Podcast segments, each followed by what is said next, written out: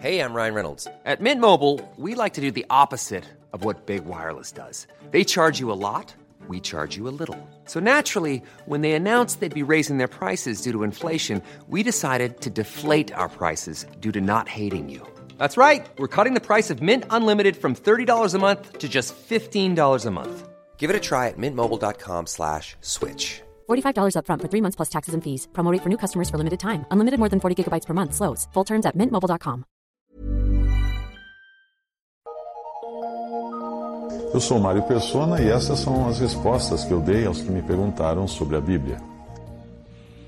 A sua dúvida está relacionada ao que Jesus diz em Mateus 11, versículo 12. E desde os dias de João Batista até agora se faz violência ao reino dos céus e pela força se apoderam dele.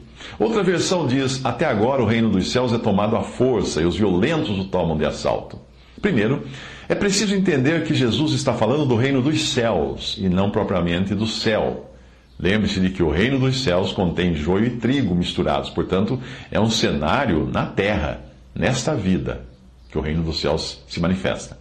Entendendo que o reino dos céus não é o céu e nem a salvação, mas o reino em que tem origem nos céus e estava para ser implantado na terra, se os judeus tivessem crido no Messias, você há de concordar que, como acontece com qualquer mudança drástica, seria sim necessário esforço para participar desse reino.